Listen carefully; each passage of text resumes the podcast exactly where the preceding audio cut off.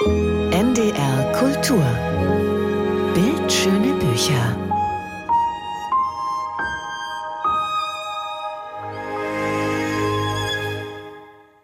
Eine Stadt, in deren Himmel Riesentürme ragen. Ein Roboterwesen, das sich in eine Frau verwandelt. Unüberschaubare Menschenmassen.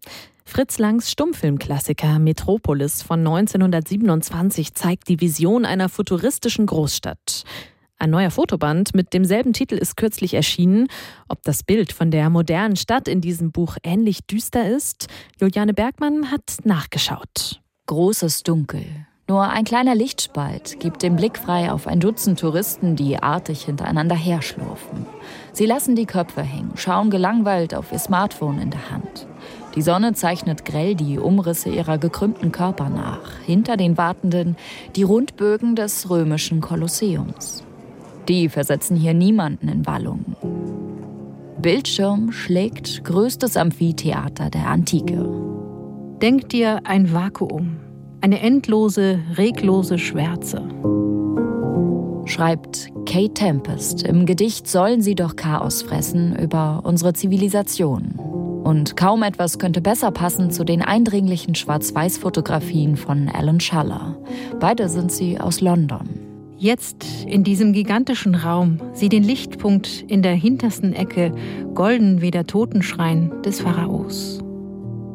Der Bildband Metropolis zeigt Alan Schallers Blick auf Städte aus der ganzen Welt und deren mal nachdenkliche, mal hektische, mal in sich versunkene Bewohnerinnen und Bewohner. Die energisch Tanzenden im Scheinwerferlicht eines vietnamesischen Techno-Clubs. Die scheinbar kopflosen Passanten, die mit Regenschirmen über die Straße flitzen. Oder die Leute, die auf der Rolltreppe starr nach unten gleiten. Wir sind ständig unterwegs. Wir kommen nicht an. Die Fotos sind kunstvoll, radikal und mutig. Schaller spielt mit den Architekturen der Stadt. Er nutzt Gitter, Treppenstufen, Zebrastreifen, um Perspektiven, Spannungen oder Brüche herzustellen. Er erlaubt sich in den Aufnahmen viel Schwärze. Deshalb sticht das Sichtbare noch mehr heraus und entfaltet seine bemerkenswerte Kraft.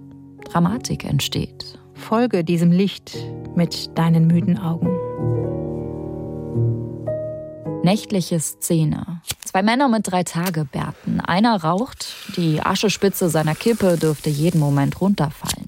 Der zweite ist im Begriff, die Zigarette, die zwischen seinen Lippen klemmt, erst anzuzünden.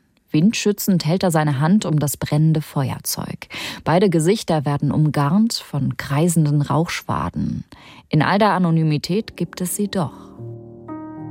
Begegnungen.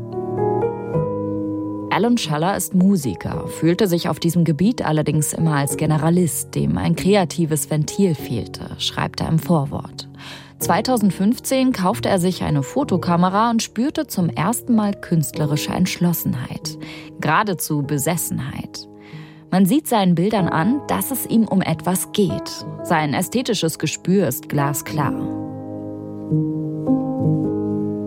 Nur manchmal übertreibt der Fotograf. Zum Beispiel, wenn er ein weißes Leinentuch zeigt, gegen das ein dunkler, nackter Körper drückt. Oder wenn er eine posierende Frau am Fenster fotografiert, deren kurvige Silhouette sich in der Tischlampe im Vordergrund doppelt. Aufnahmen wie diese wirken überkomponiert, mechanisch, fast kitschig. Ein insgesamt aber hochinteressanter, visuell aufregender Bildband voller melancholischer Stadtmomente.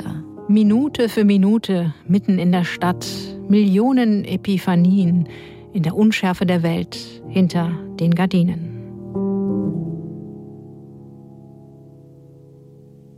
Juliane Bergmann über den Bildband Metropolis mit Fotografien von Alan Scheller erschien im Verlag T-Neues für 85 Euro. Und im Netz zeigen wir auch Aufnahmen daraus zu finden, natürlich wie immer unter ndr.de slash Kultur.